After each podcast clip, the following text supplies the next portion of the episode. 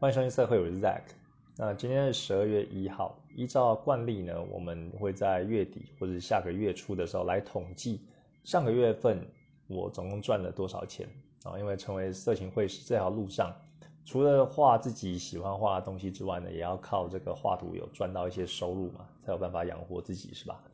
那一样呢，呃，现在就马上跟大家分享我十一月份的收入是如何。那首先呢，第一个委托的部分啊，委托我在十一月份总共有接到十一个案子，那这十一个案子呢，总共的收入是美金八百四十五元，那平均下来呢，一个案子是大概七十七美金，大概就是台币两二一五六元呐，就是如果没有汇率二十八来算的话，哦，因为最近的那个汇率啊，一直都是非常烂的一个状态，对，好几个月了。那这个八百四十五块呢，就是差不多是台币二三六六零啊。如果乘二十八的话，给各位参考一下。再来的话，就是我的 Patron 的平台呢，呃，这次是因为它好像还没有扣款嘛，大概是今天或明天，因为可能有一点点时差关系。那我这一次的这个赞助者呢是十三位哦，一样维持十三哦。上个月好像是十四位吧，少了一位。那所以这次的收入呢，因为他还没扣款，所以我还没看到。那呃账面上是六十二美金啊，十三位的赞助者，但是扣掉一些手续费的话，大概我猜应该是五十六哦，因为上次十四位，然后七十二，哎，上一次就是最后扣一扣，大概是五十七点九六美金嘛。那我预期应该是会少一点，可能在五十六之间左右。那我们就先算五十六好了，大概是这样。那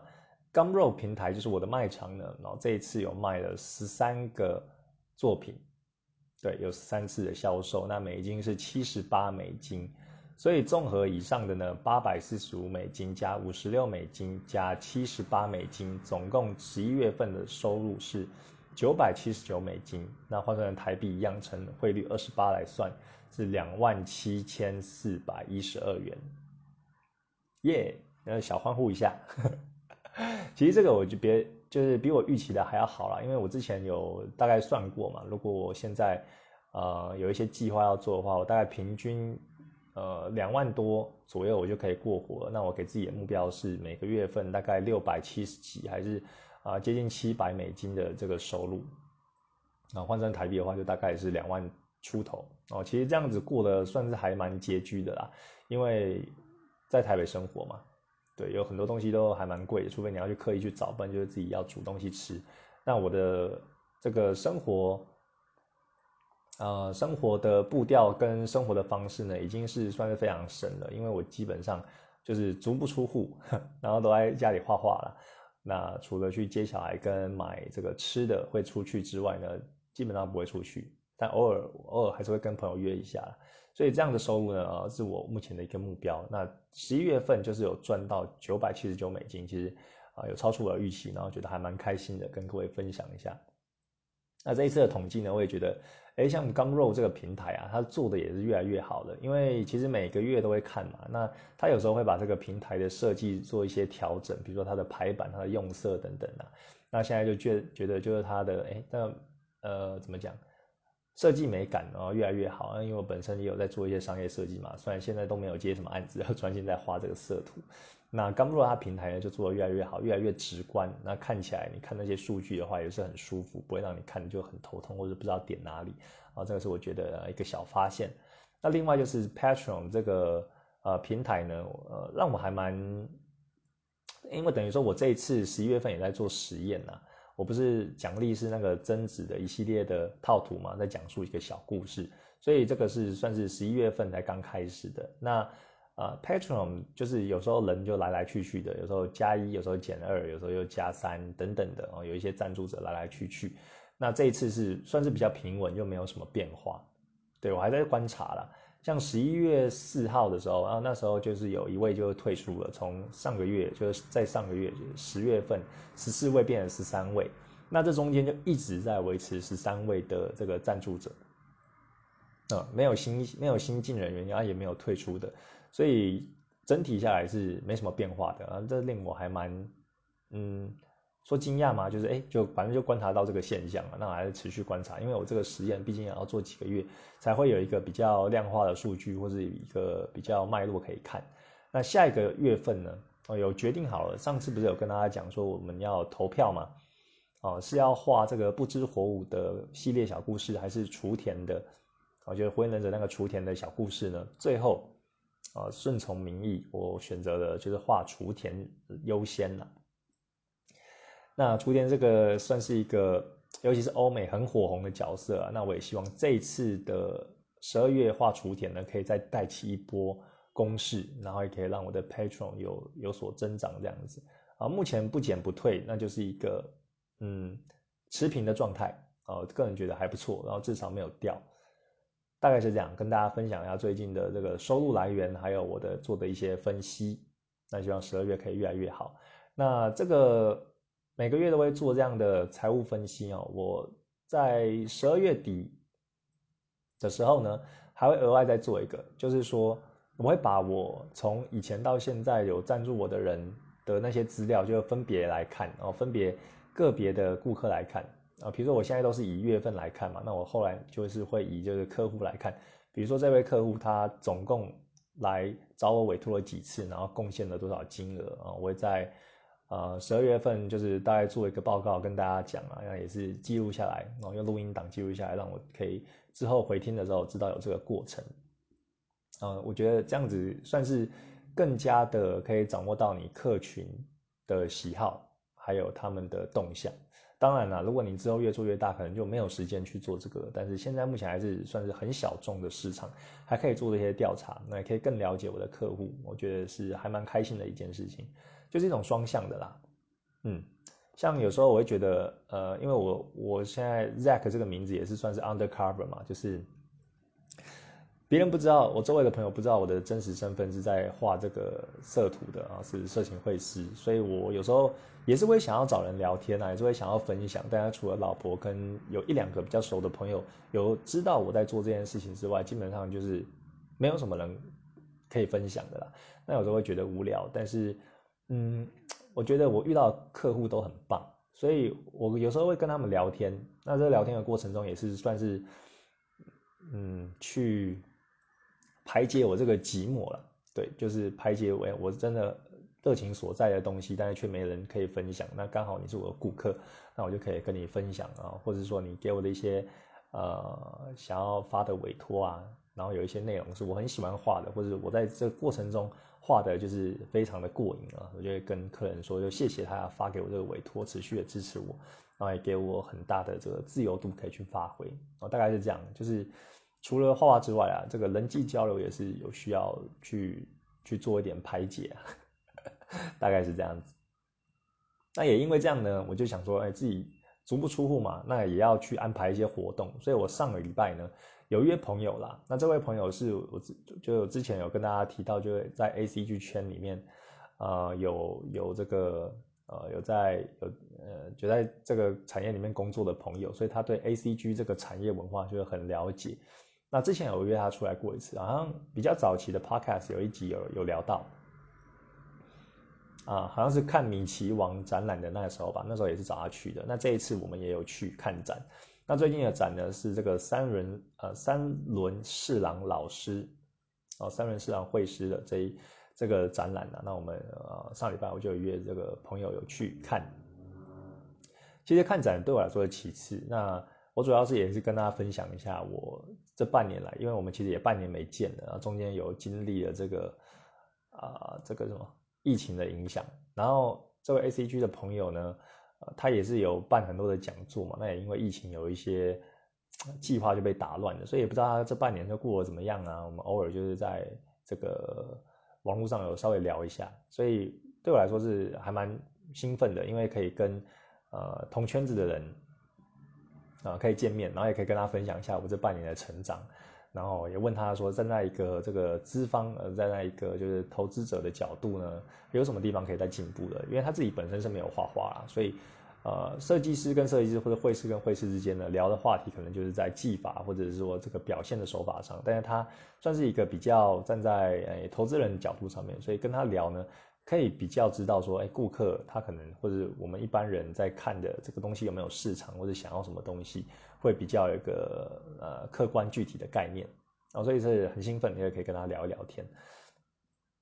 好，那回头再讲一个呃这个展览好了，既然提到，就还是要讲一下嘛。三轮市场老师，当然他是一个大佬，就也是非常厉害。那我看他的作品呢，我觉得他的线稿非常的厉害，对他线稿觉得很利落，然后呃该有的这个呃透视啊或者结构哦都做得很好啊，尤其你虽然看这种呃这种这个稿子，不管是线稿也好，还是成品也好，你看他的人物。都是会有一种动态的感觉，所以它这个里面的抓形，它整个呃人物，虽然虽然你看起来是静止的，但是它好像就在动。我觉得这个是我要学习的，就我之前没有去思考过这个点。比如说他的头发的飘，诶，头发就是飘散的方向啊，或者说他衣服的皱褶，然后呃衣服被风吹会往某一方面就会倾倒嘛的那个方向。哦，这一些都会造成，就是哎，你观者在看的，它虽然是静止，但好像在动的某个瞬间，就像是你用高速摄影机就突然拍下某一个画面，哦，他可能在跑步啊，可能在跳跃啊，瞬间定格的那种感觉。我觉得这种动态感会让人觉得，嗯，非常的活泼哦，人物就从画作里面跳出来的感觉，我个人是很喜欢。那另外就是他的作品还有一个很明显的特色，就是他的明暗交接又非常的明显，然后就有点类似赛璐璐的那种风格。那甚至呢有一些呃阴影处，他是用就是纯黑色就处理，哦，就是阴影就是非常的非常的黑，呃，他打他打的光就是非常的呃呃显著啦，啊，可以这样讲。那这种风格其实也会造成就是他的。嗯，人物更更加立体感，我已经好像没有没有形容词可以去形容了啊。总而言之呢，这种啊这种这种画法呢，也是我很多就是可以值得学习的地方。有让我想到，我在 Twitter 上面也有追一位绘师，好像也是类似这种画法，但我现在有点有点忘记名字了。好了，那大概大概就讲到这边。他的展览还有在还有几天吧。对，大家如果有兴趣的话，就可以去看看。然后在西门町那里，那我们就是呃看完展览之后，其实中间也有也有聊天了，我就跟他分享一下，哎，我这跟我那位 A C G 的朋友就聊我这半年的一些成长跟进步啊，还有我的想法啊，包括说我都要统计自己的每个月的收入，然后还有我的工作时数以及我的。呃，作画的时间，然后一张画大概要六个小时，或者说我的一些短期、中期、长期目标等等的，聊了很多。那他也给我了一些建议。然后其实，啊，聊到就是说我们上，诶，上一集、上上一集一零一那一集哦，Think Bigger，那边我就有讲到，就是你的一个一个恒定式，就是单价乘以年件数等于年收入嘛。哦，你要么就是。啊，在这个公式中提高你的单价或者提高你的件数，然后去创造提升你的收入这样子。对，那其实啊，这一位朋友呢，呃，等于说想法就跟我就是很像啊，对。然后他也给我的建议也是这样子，就是说，嗯，你现在你现在就是其实他又说，其实我现在的这样的状态就是很多会师都还没有到这个状态，我甚至很很厉害，然后很幸运。因为我现在一个可以靠我的这个委托跟收入，呃，委托跟跟这个 patron 有赞助者，然后又有一些收入，可以就可以 cover 我的生活。那其实这个很不容易，尤尤尤尤其就是我是去年十月到现在才开始的，然后这样很短的时间内，然后有这样的成绩，他就觉得蛮蛮惊讶，然后也为我感到开心。那他也是说，如果你未来的话，那因为现在你就是时间是比较被绑死或固定嘛，也像一般上班族一样，每天都要这样画画。那你要怎么样，就创造更多的时间呢？那就是提高你的单价啊，单价提高了，你的件数就不一定要接那么多，那也可以达到一样的收入的，呃的的这个状态嘛。那这也是我在想的。那之前有跟大家分享一零一那一集，我不是有说，如果你要到年收入百万的话。那你大概每一张的单价要五千块嘛？那你就乘以年件数，那一天啊，不是一个月接十六张，那乘以十二个月就是一百九十二件，五千乘以一百九十二就是九万六，然后就是接近年收入百万的这个状态。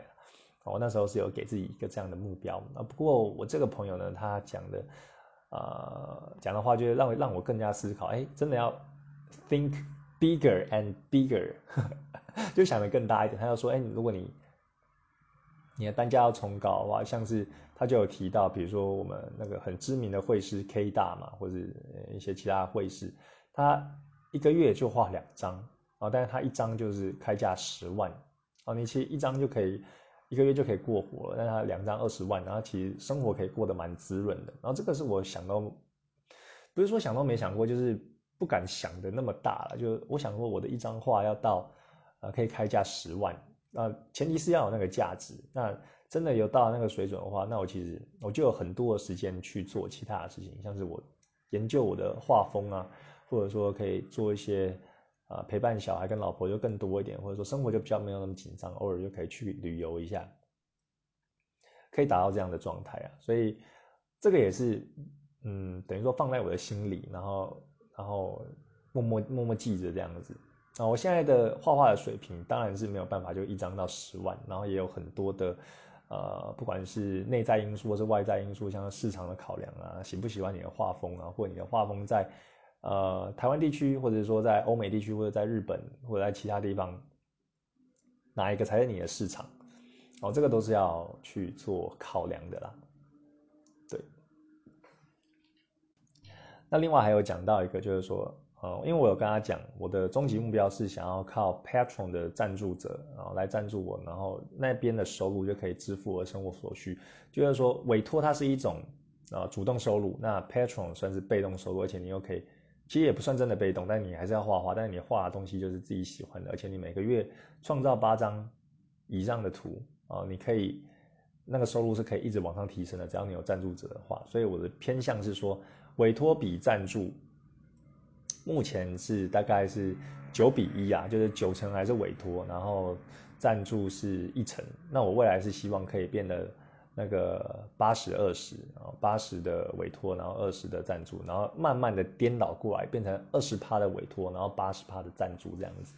啊，达到一个就是时间比较弹性的一个状态。那他又说，啊，如果你的目标是这样的话，那你可以去研究一下 Patron，它的这个怎么样增加你的触及率，跟把导引到啊，把那个顾客导引到你的 Patron 上面来。那我目前的做法就是，我都有经营各大平台嘛，像是 Facebook 或者是。呃，Twitter、Patron，啊不是 Twitter，然后那个叫什么 d e v a t a r 或是 Facebook、Instagram 等等的，其实这些做法的目的啊，就是把他们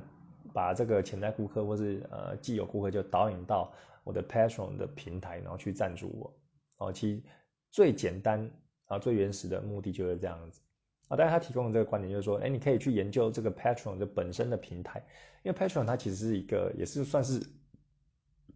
很大的平台，那上面也有很多人就注册这个账号，那他们本身就是有一个消费能力或者一个消费习惯，会去赞助一些他们喜欢的会师啊，会去办 Patron 的人基本上就是这样子。那除非啊，你除了是顾客之外，你也是创作者在经营自己的东西，那你现在要做的事情就是把 Patreon 上面。本身就有注册这些人导引到你自己的 Patreon 的平台，哦，这个跟刚刚讲的有点不一样。刚刚是说我们的渔网就撒的很很分散，哦，让这个 Instagram、Facebook 其他各个平台的人有在使用习惯那些平台的人导引到 Patreon。那我们现在要做的是，在 Patreon 本身这个圈子的人要怎么样去找到你？这个是我要去研究的。那也确实啊，因为我的时间成本哦，跟这个时间。呃，有效利用没有办法有多余的时间去研究这个，那未来可能会再挤出一点时间去研究它，因为我基本上就是呃用我那些各大平台来来导引。那 Patron 本身我是没有做太多的研究的，其实他有时候三不五时就会发 Gmail 到我的信箱里面，然后跟我讲他们的一些呃做法或者改善啊等等啊，但我都没有细看。而且现在 Patron 好像会固定收你一个。呃，很小笔的费用，就类似它的平台维护费啊，以前好像没有，然后现最近好像有几美金而已啦。那我我是没有没有太去研究，可能就就让他收吧，因为现在其实有收入，就没有没有说太 care。那会稍微研究一下它的这个手续费跟费率。那基本上，呃，关于这种 SEO 就优化的部分啊，我是比较少研究，也许未来可以研究看看。目前比较简单的做法就是加一些关键字哦，让人家可以更容易搜寻到我。但是我其实并不是工程背景出身，我也没有办法去呃有什么工具或者说去去检测这些数据，然后到底有没有效。那之后之后会再找时间研究啦。对，这是我另外一个就是支线的方向呢，跟大家分享一下。好，那另外呢，呃，像一开始跟大家说我的收入。是这样嘛？那每天都会，呃，每一次都会跟大家讲我的总收入，然后平均件数，然后平均单价是这样子。那是因为我之前都没有做这个 price list，那也跟大家分享一下我的 price list，哦，已经在制作中了，预计下周，啊，最晚就是下下周啦，会把它贴出来。那这个就是等于说价格会更加透明，给大家做一个参考。对，那十一贴出来之后，我，呃，在之后的集数再跟大家做分享一下好了。啊，会做这个原因，其实，啊，我一开始也是在考虑要不要做，因为我觉得丢出来就是会变成一个很死的东西，人家看到这个价格，要么就是要，要么就是不要，哦，这两种。那我之前没有贴价格，就是我保持一个弹性，让大家就实际来问，哦，因为你来问，你可能就本来就准备一些预算，然后会有一些想法，啊，外问的话，基本上七成哦都会成交，我是这种做法。那这种做法的好处就是你的。呃，价格的弹性，你就可以依照每个顾客去做客制化。哦，讲白话一点，就是说，如果他的预算就比较高，高出于你的话，你就赚到嘛。如果他预算低于你的话，你就可以跟他谈谈你的这个你的心中的价格是多少。那如果他低的话，你就可以再跟他 negotiate，就是说，哎，我可以用怎么样怎么样的画法来达到你这个价格。那可能品质的话，呃，不能说品质就比较低，就是说用不同的，比如说你用赛璐璐的风格。一定比那种厚涂的，就是上色来的还要快嘛。那这样你可能画的人物的复杂度没有那么复杂，那你可能就可以，呃，你的价格算比较低，但是我也可以接这样子。哦，早期的做法是这样子啊，但我后来也有一些这个报价跟询价的，呃，心得，未来可以跟大家分享。我记得我一开始做这个 podcast 就觉得心中有满满的想法跟干货，就想要跟大家分享，所以我大概好像在。第五期的时候跟大家分享一下，就是会师报价要怎么报哦。当然不是说是以全部的会师，只是以我的例子来跟大家分享。我觉得我那一集就讲的啊，虽然口条还是很烂，但是觉得里面东西有很多很实用的，然后觉得自己自己在那边爽，就说哇，这一集要是有听到人就赚到啊。但是其实我们的节目到现在大家也知道，就是听的人其实没有很多。那一方面也是我没有在宣传啊，一方面也是因为我这个就是算是记录的形式。Anyway，就是那时候的这个报价的一些心得跟看法呢，跟现在啊也有一点不一样啊。现在也有一些成长跟有一些这个实战经验啊，我觉得之后等 price list 贴出来之后，可以跟大家再做分享这样。好啊，那。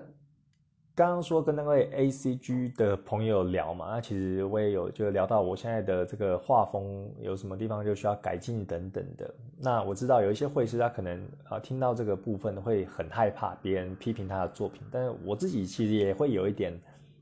一点点的玻璃心，然后一点点的就是害怕，如果别人说我的画画就很丑啊，或者是构图或是颜色怎么样的啊，我其实心里也会有一点抗拒去听到这种东西，但是。现在应该还好了，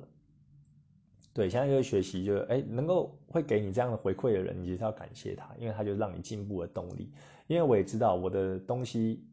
其实不太能，就是不还不能叫做什么大大，或者说很厉害这样子啊，或者是也是追寻前人的脚步，然后不断的去临摹，然后去看别人的画法，然后自己去研究怎么样是呃我喜欢的画风，然后怎么样是画的比较有效率效率的。哦，你不是说你画的很像，然后光影用的很厉害，那个就就是就是很厉害的作品，然后画的像卡通或者像漫画，就是觉得哎，好像就还好。那其实就是不同的风格的展现啊。那只是我自己会比较喜欢，呃，欧美的风格，然后比较那种卡通的那种感觉哦。因为我看来看去，有很多的作品我都有收啊，就是像那种厚涂的也有，写实的也有，然后卡通的也有。但我最后自己还是比较喜欢这种。呃，美式漫画这种卡通风格的这样的这样的画风，然后所以我就自然而然就朝这个方向走。那这个方向在台湾其实比较少人做啊，因为台湾跟日本的这个文化影响就非常的深远嘛，所以很多人都会喜欢画这种，或喜欢观赏这种日式的画风。那这个也是人之常情。唉，讲了那么大一大串，我的意思就是说啊，我的朋友要给我回馈，就是我的骨架就可以再练一下，因为有时候这个骨架的呃比例可能就没有那么精准。那也确实啊，我以前呃早期节目有跟大家讲说，我觉得我画草图或者画人物的，我自己还蛮有自信，因为也画的蛮快，然后也觉得这个构图的掌握度，我觉得骨架还蛮 OK 的。但是老实讲啊。我确实是没有去做一个正规的训练，比如说你去学这个素描啊，或是或是去看人体的解剖图，然后看这个呃人的眼啊、鼻啊、口啊，或者说他的头颅啊、啊人中等等，他们的比例大概是如何？我没有去做这种很很细致的研究，基本上就是靠天分呐。靠天分的，不是说不是说要自吹，就是说，哎，我本身真的是呃，就有一些绘画的的天分。那我只是依循这个天分，然后去去用经验法则，就我画的越多，呃，你回头再看一些以前的作品，会觉得，哎，这边怪怪，那边怪怪，然后你就再去修正啊。但是我确实我是没有去，就是好好的翻开书，就是做学术研究，看说，哎，这边呃比例是一比三比五之类的，哦，这样子去深化我的。呃，作品的，但是现在画到一定程度啊，你会回头会想要再去做这些硬底子的东西啊，因为有时候你就看，哎，你你你你的这个进步空间会有一个会有个瓶颈，会有个撞墙期，然后就会觉得，哎，我现在画可能到某个阶段就上不去了，然后你会想要再去啊看一些看一些教学啊，或者说那种比例的，对，那。朋友这样说，他也没错。就是我的确结构的话，有一些没有做到那么好。那另外就是，呃，像我们刚刚聊的这个三轮四郎老师嘛，他的他的其中一个特点就是说，他人物就是在二 D 平面上看似不动，但是好像又会动，就像高速相机拍照起来的感觉。然后他有一个动感的画面。那我本身是没有这种，我的画面本身就比较静态，就比较没有这种动感的，啊瞬间的感觉。哦，这个。我也可以再去研究。那我们就有聊到啊，其实我最近呢，就是因为有很长一阵子，就是呃那个 podcast 上面的东西都听听的差不多了，没得听了。那我最近就有开始在听一些 YouTuber，就是有绘师的教学，好像 K 大的教学，然后还有一位这个插画绘师叫糯米，哦，我觉得很不错，就是。这些免费的资源啊，都可以让你好好的利用，然后你就是边画边听嘛，也不会浪费你的时间。然后觉得好像就必须坐在那边好好听完一堂课，因为 K 大他的东西就真的是满满的干货，就很多很扎实啊。我看他一个 YouTube 直播就三个多小时，哇，真的是你真的要有很大的热忱，或者说你真的很认真想要走这条路的话，你才会听得下去。简单的讲是这样子，讲的再多其实。嗯，它里面有讲到很多的这个技法跟基础哦，都是我在重新又需要去审视的。因为老实讲，真的是之前就是靠靠一些天分，靠一些经验法则这样累积到现在走到这个这个程度。那如果我要再更上一层楼，我必须再回归到蹲马步的 的那一种状态，然后好好的练了。像他，他有讲，你你构图跟透视要画好。K 大说的，就是透视要画好的话，啊，你后续在那些什么上色啊或什么的，啊，那些其实都其次。然后你构图跟透视要做不好的话，啊，其实其实本身那个作品就会看起来就会很怪啊。那这也是我要去练习的。那他当中有讲到一个 CSI 的方法，CSI 就是啊，这个是代表这个线条。我觉得 C。你把它看成是一个比较弧形的线，然后 S 就是有两两次转折的那种那种线条，那 I 呢就是直线哦。你用 C S I G 的方法呢，然后去画你的你的图，然后你要怎么样去临摹跟模仿呢？啊，他有讲到两个概念，第一个就是哎，你可以用比例下去下去去抓它的形啊，把它画到像，比如说刚刚讲的什么一比三比一啊等等的，去抓那个比例。那另外一个就是斜率哦，你可以在一个物体，不管是它是复杂还是简单，那可能在切面的部分去切一个斜率，然后把这个斜率套到你要画那张纸上，你就可以去抓它的形体大概是怎么样画出来，然后你画的就会比较精准，而不是凭感觉。对，不像我之前画画都凭感觉这样子。里面还有很多很细的东西啊，我这边就不多讲，大家可以直接去打这个 K 大，或者你打那个它的全名 Krenz，然后 K R E N Z，哦，你就可以看到很多它的教学。对，真的是你好好的静下来，就是听完看完，我觉得你就会学到很多。但是光是这样还不够，你必须要有就实际的练习，不管是你拿一张纸或者一支笔，然后直接画，或者在电位板上画。才会有办法进步了，跟大家分享一下。好，那最后一点就是跟大家聊一下呢，我的那个 podcast 的计呃的这个企划。之前有说要想要找一些会师来上节目嘛，来来做来做访谈这样子啊，但是呃目前看来哦进度就是还蛮缓慢的。虽然我给自己半年或者三个月的时间来做这个企划。但是我觉得最困难的一点就是要邀到有愿意上来的人呐。我后来有再去去想一下，因为我有跟那位 A C G 的朋友有两有聊到啊，我想要做这个东西。但我在问他之前，我有问他说：“哎，你有没有你有没有就是做这个 podcast 的企划，就是要一些会师？如果他有的话，那我其实就不用做，我就会听他就是做好的东西啊啊！但是我还是双向进行，我自己也有在约一些人。那他有说，哎。其实有一些会师，他们大部分都是很害羞，就很避暑的，尤其是日本的，或者说一些啊，可能比较害羞的啊，反正反正就比较害羞的人呐，他会想说，哎，我这样画的好好的，你为什么要找我？然后你找我，呃，是有什么目的吗？会怪怪的，嗯，我为什么一定要曝光？然后他就有很多的 OS，然后就会却步啊。一方面他跟我当然不熟嘛，那我也是一个名不经名不见经传的，就是小咖。没有流量，然后也没有什么知名度，他为什么要来上你节目？他的动机是怎么样？你也没有好处啊，你有什么动机？对不对？啊，如果我是一个有流量的节目的话，他可能会想说：，哎，我现在只是一个，呃，也是正在努力的会师，那我也许上了节目之后，会有更多人看到我的作品，他会因为这样而来你的节目。但是我本身讲白话一点，我的节目没有没有这个优势啊。对，那这也确实是我要想的。就是如果我要邀人来上节目，我不能只是因为说，呃，因为我我我在绘画绘画这条路上，我也知道这个绘画的辛苦。那有时候这个绘师也会很寂寞，然后需要找人家聊一聊。所以这个节目就是说，哎，可以找一些志同道合的人，然后来上来聊聊天这样子。这个是很理想了，但是我觉得动机不够强烈。如果大家是真的有。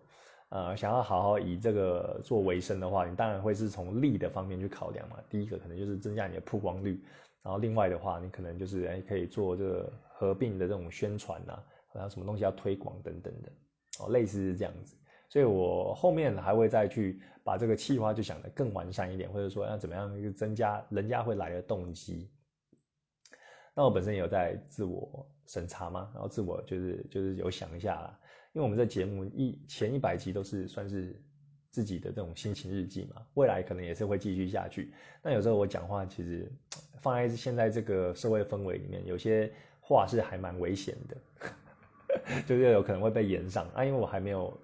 还没有成名，或者还没有很有名、很有知名度，所以是无所谓啊。但是这个也是要去想一想哎，就是如果你要做这个企划，你是不是要跟原本的这个社会的频道做切割？去另外去创一个新的节目，还是你就是啊一百集之后然后开始做这个企划，那人家会知道说，哎，你上这个 Zack 的节目，然后也许之后会有点有点知名度了，然后他上来宣传，但他可能听了前面几集的时候，然后就知道说，哦，这个人他可能讲话也有点，就是会有那个疑虑啦，对，但是我个人先先声明，我是没有要跟社会做切割，社会就是我唯一的一个 podcast，我不想要另外再做一个啊。第一个是时间成本太高了，然后另外一个就是我为什么要就是否定我自己呢？对不对？所以这个是我的古风啦，想要跟大家讲的。啊，真的是会蛮危险的，因为如果你上来的话，也要有心理准备。像如果你一直有在 follow 我的话，就会听到的，我可能之会之前会推荐一些会师啊，或者会念一些呃我自己画的这个呃色情漫画。然后或者是呃，我跟推大家推荐推荐就是我喜欢的女优或者 A 片等等的。干，我前天前天我点那个 X videos，然后突然看到好几部，全部都是我的菜哦。那一天半个小时吧，我就收了十几部 A 片。我不知道有时候它的演算法就是会跳出一堆很符合你的你的菜的那种类型的，然后就一直按一直按一直按，一直按 save 啊，或者一直按就会加到你的 list 里面。有时候呢，它就会跑出就是一堆就是不是你的菜的，因为那一天就想要靠枪的时候就。觉得找不到你想要的，然后你可能就从你自己下载的片单里面去找。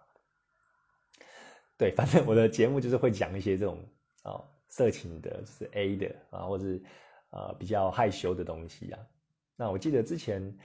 EP 五十二的时候，我还做了一个 ASM 啊，就是用那个铅笔呃在画草稿的时候，我就用声音就把它录下来。那一集就只有一开头有跟大家稍微讲一下，然后这一集会这样做，然后后面都没有声音，就没有人声，就是大家就纯粹听我用铅笔画画的声音，还有橡皮擦的声音，这样就混了一集。那我个人是为什么会讲做呢？因为我是我个人是觉得听那种声音还蛮舒压，你知道吗？在画画的时候，你有时候听那个笔触下笔的时候，或者说橡皮擦在擦的时候，或者手把那个橡皮擦剥掉，然后在纸上摩擦，然后自己听了会。这种白噪音我是觉得还蛮疗愈的，所以我也是想要分享给大家来录的那一集 ASMR。那另外，我之后还有想要做，我那时候就是想要做一个呃自己在打手枪的 ASMR，看，后来想想还好没有做哦，这个是有一点呃这个心理需要跨过的坎啊。但是我那时候就真的是，包含现在啊，可能也是就觉得哎比较无所畏惧，就是无所谓的那种。那种态度，然后就觉得现在都要聊色嘛，那我也没有露脸，然后也没有也没有也没有，就是也没有这种呃画面，那我可能就是哎打打手枪还是会有一种呃还是会有那个声音嘛，就你手手抚摸的声音啊，或者弄那个润滑液，或者弄那个水，然后或者你会有一些呼吸的急促的娇喘声等等。干那时候就是会有想要就是录这个 ASM 嘛，觉得哎也是一个小成就这样。那后来就自己心里会想来想去，这个有人要听吗？然后或者是呃这样做真的好吗？后来就就一直延档了啦。对，反正呢，我要讲的重点就是我们这个节目其实就是会有一些有的没的，然后呃还蛮还蛮自由的一个氛围啊，就是 keep real。对，我觉得就是核心价值就是 keep real，像我跟大家分享我的这个收入啊，或者说我最近的一些心得或看法等等的，然后就都是都是真的，就是还蛮就是真心就跟大家掏心掏肺的啦。对，那我觉得如果你有从一开始，或者说你至少也追过就一半的话，你对我其实有一定程度的了解，甚至你会比我周遭的朋友了解我更多，因为老实讲，这就是我的热情所在，然后。也是我未来就是一辈子就要做的事情，所以对我的宗旨不会变啊，社会不会跟其他的这个频道，如果我要做这个访谈会式的计划做切割的话，然后不会这样子做。那未来如果要邀邀这个会式的话，可能会 focus 的族群就是你同样也在画画，然后也在练习中，你还不是一位大佬啊。当然，大佬自己本身不会称自己为大佬啊，大家都很谦虚。但是你在这条路上，你需要有一些人可以聊聊，或者说，哎，想要知道一些其他会师他们是怎么做、怎么报价啊，要注这个路上要注意到什么，或者像我，你想要听取我的一些经验，那我也对你有好奇心的话，那你不排斥，你好你不排斥，就是呃，用你的声音来发声啊，不一定要露脸呐，对，因为我们这节目本来就是不会不会露脸，不会像 YouTube 就是秀给大家看嘛，只是声音而已。那我可能在跟你录影的话，我也会问你说，哎，你有没有需要？就是我们录影的时候，你要不要露脸？那不露脸其实也没关系，露脸只是方便我去抓那个访问的 timing 啊，就是你有时候讲话讲到一个段落啊，你可能会有停顿，但是我不知道那个是停顿，你还要继续讲，那我可能就会有抢话的方，就会有抢话这个状况。但是如果有录影的话，就是会，对，就是有画面的话，就会比较知道说。呃，你的脸部表情怎样的？然后我可以适时的，就是接话或者丢球给你，哦，是这样的一个呃想法了。对，是是这样的一个顾虑。那但是你要完全不露脸哦，I'm totally fine。那我自己也其实也不太想露脸。对啊，我就觉得用声音来沟通就好了，就大家呃本身就比较比较害羞、比较内敛一点嘛。那我们可以，你愿意用声音来聊天，我就觉得是一个很很很勇很勇敢的这个这个做法。那我想要找的人就是就是这样的人，就是你可能在这条路上可能有一些有一些疑惑、有些迷茫，然后想要想要去去更了解这个。这个要怎么样做到啊？画画不会饿死这这件事情的话，不妨就是可以来找我，或者听众，你们本身就是有在画画的，然后你有这个呃想要想要来做访谈的话，也欢迎跟我讲。然后因为这个计划还不一定做成，我跟自己讲说，我计划就至少要找到五个人。啊，我才要就是认真的，就是继续走下去，然后才要开始买器材。如果连五个人都不到的话，那我基本上就是还是做一个单口相声，就跟大家聊我发生的事情，然后我的成长这样子。那刚刚虽然说，呃，我们找的人都是可能还没有到那么有名气，或者需要一些曝光，或者需或者在这条路上的，但是其实我目前五个人里面，我有找到算是三位吧。那其中有两位就是非常有名气的大佬。那我也是非常的感谢，就是他们愿意，就是可以跟我们这些在路上的人，然后做一些沟通，然后，然后来提携我们这些后辈，然后真的就觉得很感恩。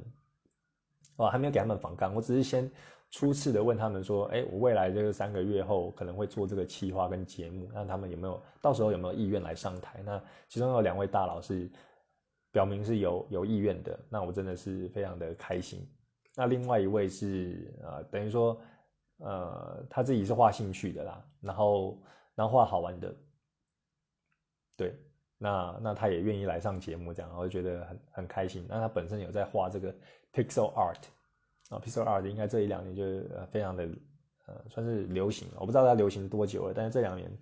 呃被提到的次数也比较多啊，这一块也是我我觉得还蛮好奇，的，还蛮想了解的。所以目前这三位，那听众呢，或者说你们有一些推荐的人。啊，或者我自己再去邀人，啊，凑凑到五位的话，那我们这这个节目就会正式就会开始开始 run，大概是这样子啊，跟大家分享一下。对，因为我做这个节目，为什么为什么会为什么会就不想要停呢？然后就是还是要想要试试看，因为像我刚刚说的那个 A C G 的朋友，他预计明年呢也会开始就是做这个这个 podcast。那肯定会找一些会师，但会比较那种闲话家常的那种那种感觉啊。有人在，有人有有计划开始要做，那为什么我还是想要做？那啊，我是想啊，第一个原因是呃，因为之前我是不知道有有人有在做的，我找来找去都没有听到类似相关的主题，所以我想要自己来做。那我朋友有在做了之后呢，我基本上其实方便起见，我就我就不用做嘛，我把时间都拿来画图，不是很好嘛。但另外我的想法是，因为有很多会师，我都非常的喜欢，那我非常想要邀他们。那这些会师都是在国外，那我觉得我自己本身有这个英文的能力，然后有英文访谈的这个这个，呃，就是这个能力啦，所以我可以做。可能一般你想要做 podcast，但是你对英文访谈就会比较对你来说可能门槛比较高，那你没办法去做这个东西的话。那我觉得我有这个能力，我可以做，那也可以做出一个差异化，这个是我想要做的。对，因为某方面程度，某方面来讲，我觉得我讲英文就还蛮自在的，就是像外跟外国人相处，然后有时候可以反而又问到个更犀利的问题，像是啊，英文就是常常会说呃。啊，You look great，然后说 I love you，或者或者或者一些称赞别人的话嘛。但是这种，如果你转换成中文，比如说我爱你，然后或是啊你今天穿的很漂亮等等的，你可能会比较害羞。一方面是我们的文化关系，一方面是有时候那种很肉麻，或者是说呃比较称赞性的话，用中文讲起来就是会有一点有点尬，你知道？但用英文讲，你就可以很流利的 撩别人嘛。就是很流利的就会讲出来，然后也很自然啊。对我自己也是会有这种感觉，所以有时候某方面来讲，用英文就是对谈对我还蛮自在的。那我也确实就想要去邀请这些在国外的啊外文会师啊，这个是我的一个啊想要切入的点，所以才会继续 keep 这个计划。那这个计划当然也是希望可以成型啊，就刚刚讲的好，大概是这样。好，今天聊的差不多了。对，好，那我们下一次，哎，下次见喽。嗯，好，就这样，拜拜。